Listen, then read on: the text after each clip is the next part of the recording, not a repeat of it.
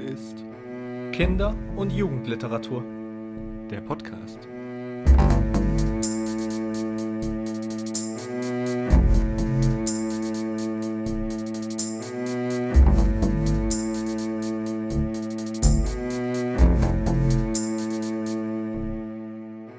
Herzlich willkommen zu unserem Podcast. Ich bin Marc. Und ich bin Felix. Wir reden in diesem Podcast über Kinder- und Jugendliteratur. Was ist eigentlich Kinder- und Jugendliteratur? Ganz einfach, es ist Literatur für Kinder und Jugendliche.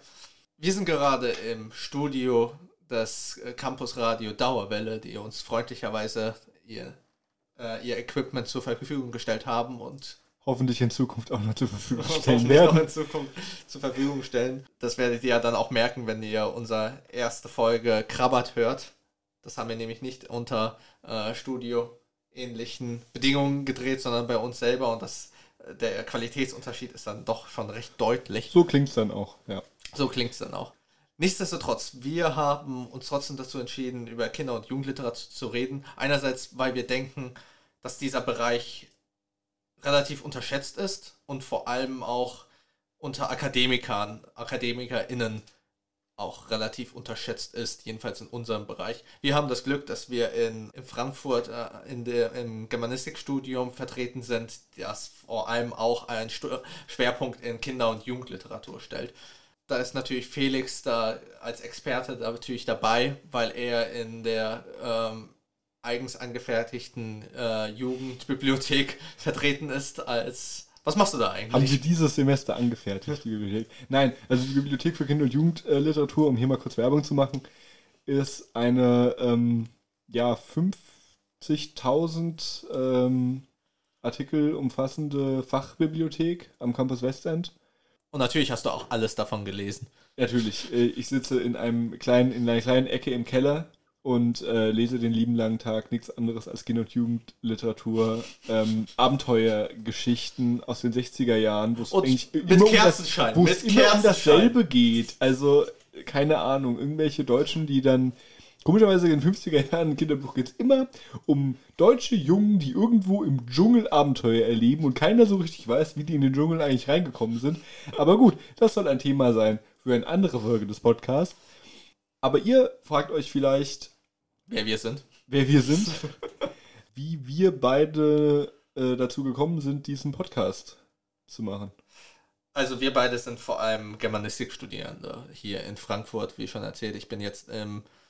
Oh, ich glaube, ich bin im siebten Semester.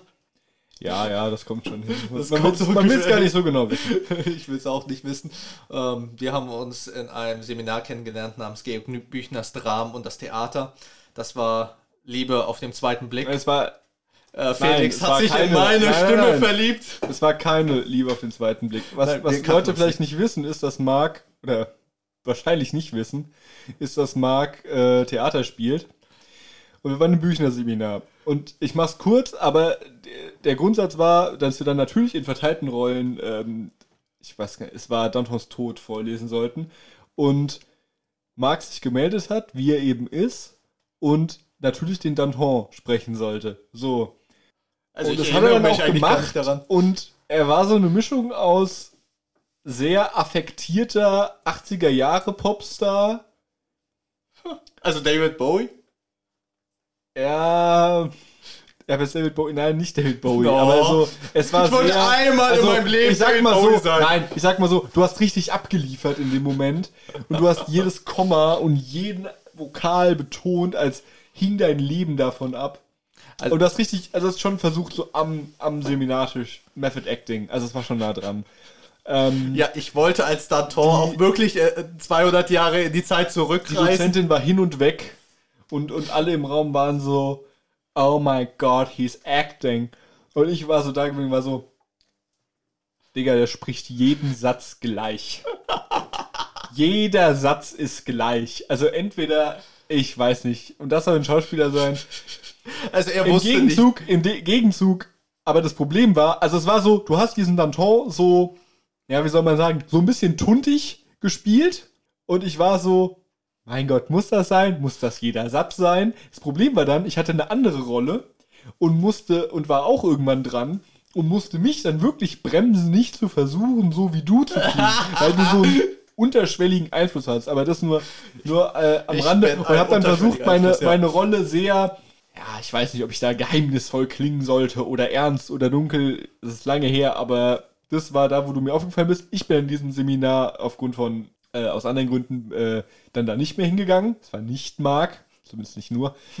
Und eigentlich hätte alles schön sein können, bis auf ein paar Semester später, wo wir dann zusammen im, in einem anderen Seminar saßen, in einem KJL-Seminar saßen. Und Ja. da auch noch nebeneinander. Diesen KJL-Seminar über Verbrecher und Verbrechen in Kinder- und Jugendliteratur haben wir dann angefangen über äh, eine Robin Hood-Verfilmung zu reden. Also es ging ähm, um Robin Hood und dessen Art und Weise, wie dort Verbrechen charakterisiert wird. Und dann haben wir uns die Verfilmung von, oh, lass mich lügen, Jason Reitman angesehen. Jedenfalls von Disney. Und da haben wir uns äh, Die bekannte Disney. die bekannte Disney-Verfilmung. Und da haben wir dann äh, darüber diskutiert, wie es mit dem Kapitalismus in diesem Werk, beziehungsweise in, diesem, äh, in dieser Verfilmung steht. Äh, und haben darüber philosophiert, bis wir dann bemerkt haben, dass die Stunde schon seit einer Stunde, äh, dass die, das Seminar schon nach einer Stunde, seit einer Stunde zu Ende ist. Ja, und so kamen wir dazu. Und irgendwann kam dann Felix auf die Idee, hey, lass uns mal einen Podcast machen. Ja, es war einfach, es war halt der, die tolle Tatsache, dass wir beide festgestellt haben, dass wir beide für Kinder- und Jugendliteratur was übrig haben. Ja. Ähm, und dass wir darüber äh, fachsimpeln können und diskutieren können. Und dass wir auch zumindest gegenseitig den Eindruck haben, dass die andere Person da auch was zu, zu sagen hat. Ja. Und so, so entstand das dann alles.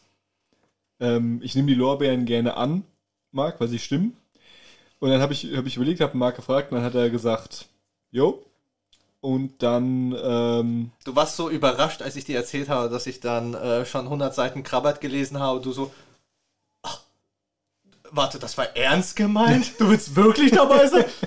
Ja, das war, das war dann so, dass, äh, dass ich vorgeschlagen habe, mal einen Probe, äh, Probe-Podcast aufzunehmen zu Krabat, äh, den wir auch bald hochladen werden, weil das einfach daran lag, dass ich meine Hausarbeit zu Verbrechen und Verbrecher in Kinder- und Jugendliteratur eben zu Krabat geschrieben hatte. Beziehungsweise nicht nur Verbrechen so im klassischen Sinne, sondern Transgression. Das Ja. äh, wird dann in dem Krabat-Podcast auch noch alles erklärt werden. Ähm, Und ich hatte eben das, äh, ein Roman, der eher weniger äh, geeignet ist für Kinder- und Jugendliteratur, nämlich Clockwork Orange. Also wobei haben wir auch zudem vielleicht noch einen Podcast machen werden, müssen wir mal ja, gucken. ja, Und, und dann haben wir uns eben hingesetzt, äh, digital über ähm, einen, einen Online-Telefonie-Anbieter und haben mit schlechten Headsets und schlechten Mikros diese Folge aufgenommen. Und wenn ihr die hört, äh, werdet ihr das auch feststellen, dass das audiotechnisch alles nicht so das Reine ist. Aber warum Kinder- und Jugendliteratur? Warum machen wir nicht einfach normale Literatur? Oder was man, äh, un, äh, die übliche Literatur? Was interessiert uns so sehr an Kinder- und Jugendliteratur? Kinder- und Jugendliteratur ist deshalb so wichtig, weil wir einfach diese Trennung haben. Das ist Kinder- und Jugendliteratur, das ist ernste Literatur. Und weil diese Trennung gezogen wurde irgendwann mal oder gezogen wird, aber eigentlich meiner Meinung nach, wenn man darüber nachdenkt, innerhalb dieser Diskussion ein, ein literaturtheoretischer Grunddiskurs steckt, nämlich die Frage, einmal die ganz grundsätzliche Frage, was ist Literatur? Aber dann die Frage, was ist ernste Literatur? Was ist Trivialliteratur? Was ist Jugendliteratur? Was ist Kinderliteratur? Also die, die, die Frage, die alle Germanisten und Germanistinnen auf der ganzen Welt oder alle LiteraturwissenschaftlerInnen auf der ganzen Welt irgendwo umtreibt, so plump gesagt, welchen Text darf ich behandeln und welchen nicht? Also, wo fängt ernste, wertvolle Literatur an und wo nicht? Das fängt ja auch Das, schon. das fängt da an, wo ich zum Beispiel beim literarischen Quartett in einer Folge saß und äh, die Besprechung zu Verena Kessler, äh, Die Gespenster von Demin, mir angeguckt habe, nachdem ich den Roman gelesen habe.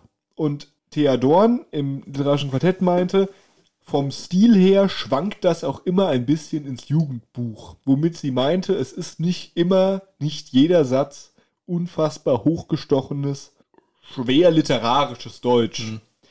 Wo ich dann so dachte, ja, das stimmt, das wird auch ein Buch sein, über das man genau solche Diskussionen führen kann. weil es auch ein Adoleszenzroman ist und weil zur Adoleszenz in der KJL viel geforscht wird und generell, aber das ist ja genau der Punkt. Also im Grunde, in diesem Urteil von Thea Dorn steckt das ganze Problem mit drin. Und einfach die Frage zu sagen, ich habe einen Text und der ist, der funktioniert, der ist auch nicht völlig plump, also da kann man mit arbeiten und der kann einem was verraten, wenn man ihn ein bisschen genauer liest und analysiert, was ja so ein bisschen der Kern der Literaturwissenschaft ist. Und dann aber halt die Frage zu stellen, ist das Jugendliteratur oder nicht? Ist das Literatur oder kann das weg? Mhm. Und das ist, äh, ist glaube ich, ein, ein großer, ein spannendes Feld, das halt, oder eine spannende Frage, die halt in keiner Literatur so deutlich wird wie in der Kinder- und Jugendliteratur. Schon allein deswegen, weil es ja auch eine Trennung vonstatten geht. Also das merken wir ja auch in unserem Studium, wo wir eben neuere deutsche Literaturwissenschaft haben und dann Kinder- und Jugendliteratur als eigenes, als eigener Schwerpunkt. Also insofern, dass man sagen würde, okay, in die deutsche Literaturwissenschaft gehört kein Kinder- und Jugendliteratur hin. Das braucht ein eigenes Feld. Und das schon ist ja eigentlich, zeigt auch, dass es eigentlich auch eine gewisse Trennung, eine gewisse Unterschätztheit in diesem Form auch gibt. Ja, es ist ja äh, so, dass wir in Frankfurt das große Glück haben, ein eigenes Institut zu haben hm. für Kinder- und Jugendliteratur. Aber es gibt eben genau, wie du gesagt hast, viele Universitäten, wo die Studierenden nicht das Glück haben, sich so zu spezialisieren.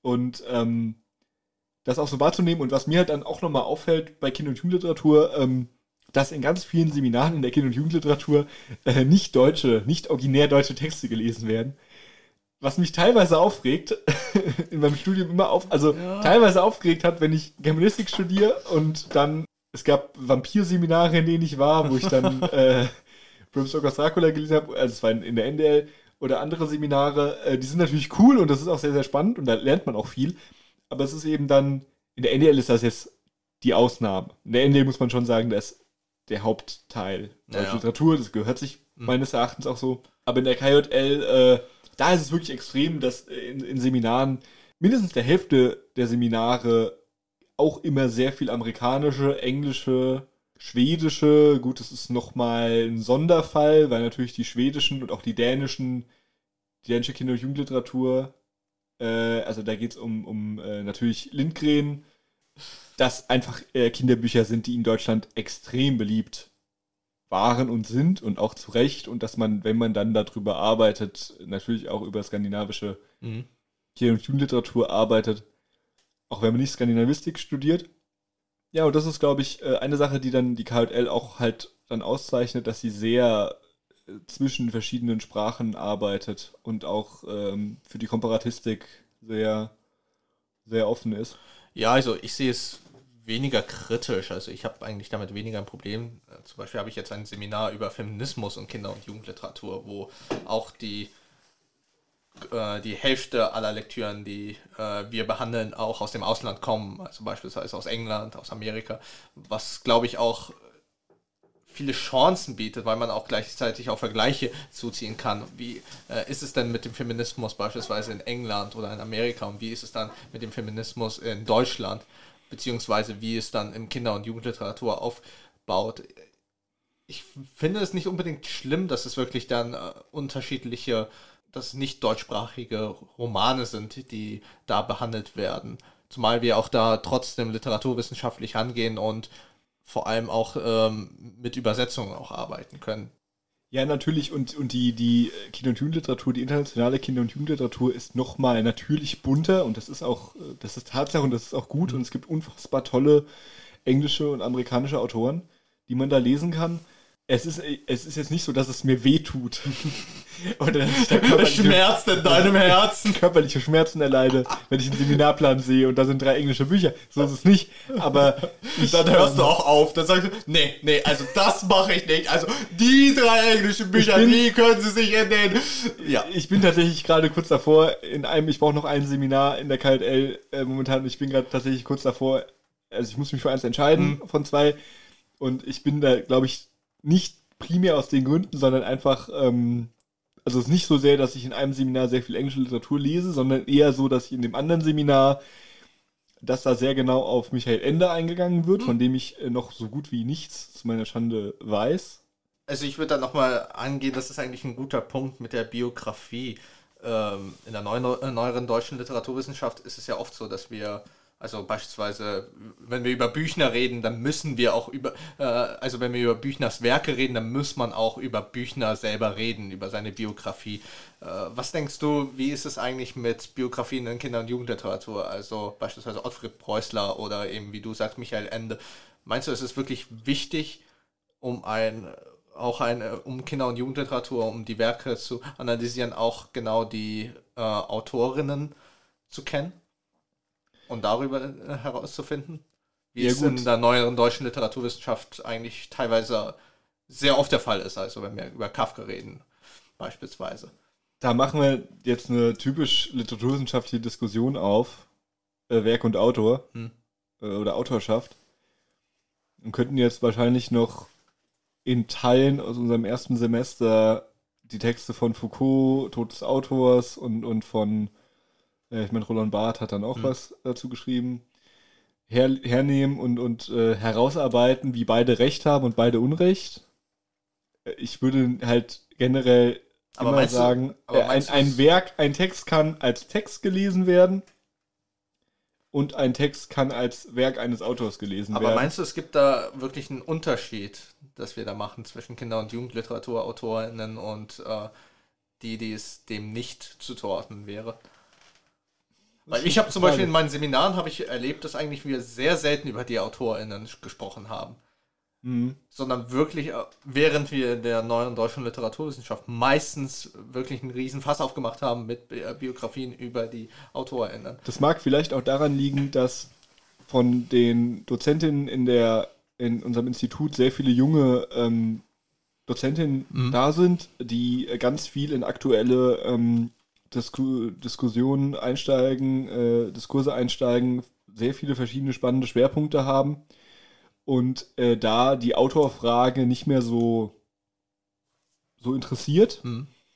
Ich finde, es hat noch ein bisschen was anderes. Ich finde zum Beispiel, ich war mal in einem Seminar zu äh, der Romantik, vor allem zum Athenäum. Für alle, die es nicht wissen, das ist eine Zeitschrift Anfang ähm, 19. Jahrhundert, wo ein paar, wie beschreibt man das, wo die Schlegel-Twins, nee, es waren keine Twins, es waren Brothers, Schlegel-Brothers, ähm, wo die eine, Zeitung, eine Zeitschrift zur Literatur rausgegeben haben und mhm. damit die feinen Herren Goethe und Schiller, oder Schiller war schon tot, glaube ich, zu dem Zeitpunkt, aber die Leute geärgert haben. Und in dem Seminar ging es dann ganz viel um die Biografie. Mhm. Auch von, von Novalis und überhaupt und Schleiermacher und wie sie alle heißen. Und ich glaube, es hat ein bisschen was mit der Historizität der Texte zu tun ähm, wenn ich Kafka lese, Kafka ist jetzt bald, also so lange ist es nicht mehr her, aber ist bald seit 100 Jahren tot.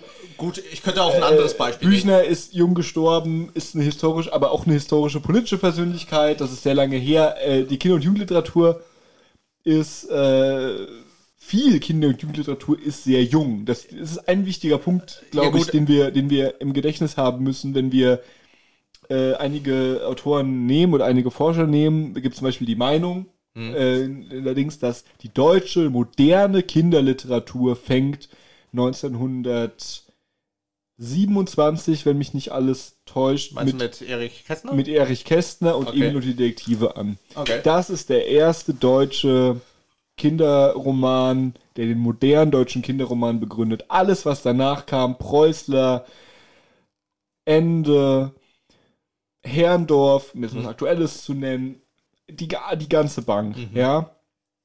Alles nicht denkbar ohne Emil und die Detektive. Und ich finde das einen sehr schönen Gedanken.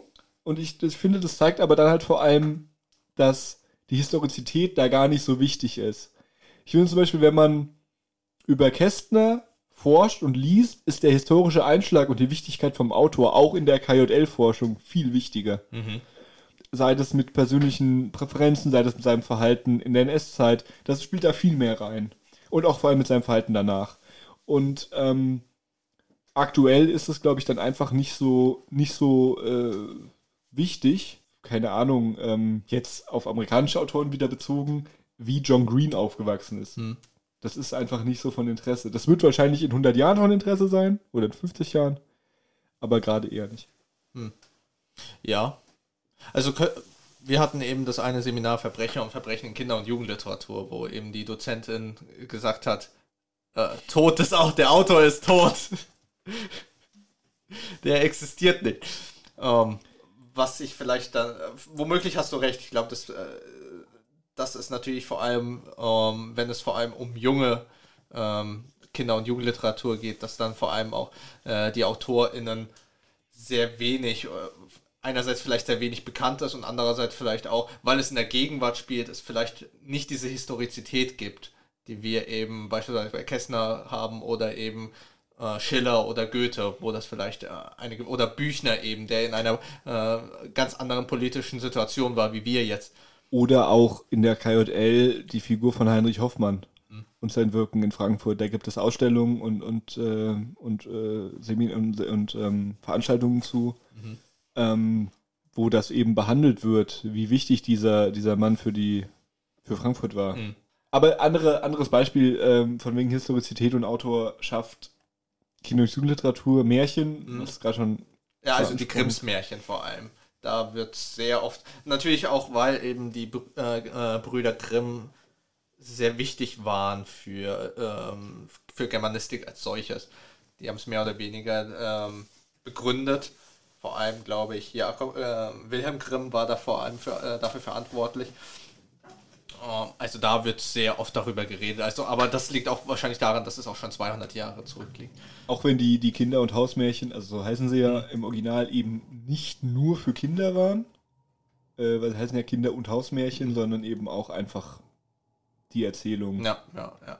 aus dem Volk. Wobei ich auch immer da halt finde, ah aber na gut, wenn man zum Beispiel die Vorworte beispielsweise von den Krims äh, liest, ist es klar, welche Zielgruppe die schon damit angesprochen haben. Mhm. Also es ging sehr stark darum, äh, dass es für Kinder vor allem wichtig sein soll. Mhm. Darum waren ihnen auch zum Beispiel wichtig, ähm, Kindheitsbilder zu erschaffen, die eher auch teilweise von Armut betroffen sind. Also die haben teilweise für ihre Zeit, glaube ich, schon eine relativ realistischere äh, Art und Weise gesucht. Nehmen wir zum Beispiel Hänsel und Gretel wo es ja auch äh, darum geht, von, äh, von zwei Kindern, die von Armut und Hunger betroffen sind. Genau, ja. Wobei ich da auch immer ganz spannend finde, alle reden dann immer über, ähm, über die Grimms, zu Recht. Und äh, die ganzen anderen großen Märchenerzähler äh, aus Deutschland fallen dann immer so ein bisschen hinten weg. Also so Hauf und Bechstein und äh, Natürlich liegt es auch an ihrer Popularität. Auch Hans Christian Anders, der Däne war, aber ja schnell übersetzt wurde. Und, ähm, Na gut, Hans Christian Andersen, das äh, ist dann schon ein sehr beliebter und sehr äh, relativ bekannter Märchen. Also ich würde sagen, nach Krims, äh, nach den Krims ist seine Märchen eigentlich die bekanntesten. Auch wenn man bedenkt, welche Verfilmungen oder wenn man zum Beispiel ich bin zum Beispiel in einem Theater tätig, wo eben auch wir viele von Hans Christian Andersen wie das hässliche Entlein zum Beispiel ähm, auf die Bühne bringen. Ja. Eine wichtige Sache, auf die wir hier vielleicht noch einreden, äh, eingehen sollten, bevor wir ins äh, Schwärmen kommen über verschiedene Autoren von Kinder- und Jugendliteratur, die uns wichtig sind, so ein bisschen, wie die Folgen, wie wir planen, dass die Folgen gestaltet sein ähm, sollen, gegliedert sein sollen, weil, ja, einfach damit ihr ein bisschen wisst, was euch erwartet. Es ist so, dass wir jede Folge beginnen werden mit einer Inhaltsangabe zu dem, zu dem Werk, Roman, Erzählung, wie auch immer. Und dieser Inhalt auch ohne Spoiler ablaufen wird, sondern so ein bisschen ein verlängerter Klappentext sein wird. Der zweite Part wird dann sein, dass wir so ein bisschen in bestem äh, Stil des literarischen Quartetts, im besten Stil des literarischen Quartetts hergehen und einfach erzählen, was wir über das Buch denken, was wir davon halten und eine geschmacklich literaturkritische Einschätzung abgeben. Und im dritten Teil gehen wir auf die Analyse des Romanes ein. Also wir betrachten den soziogeschichtlichen Hintergrund und den ästhetischen Aspekt des Romanes. Genau, und in äh, dem dritten Teil gehen wir dann auch auf Spoiler ein. Und ähm, ja, da ist dann, da sind dann alle Grenzen aufgehoben, was das angeht.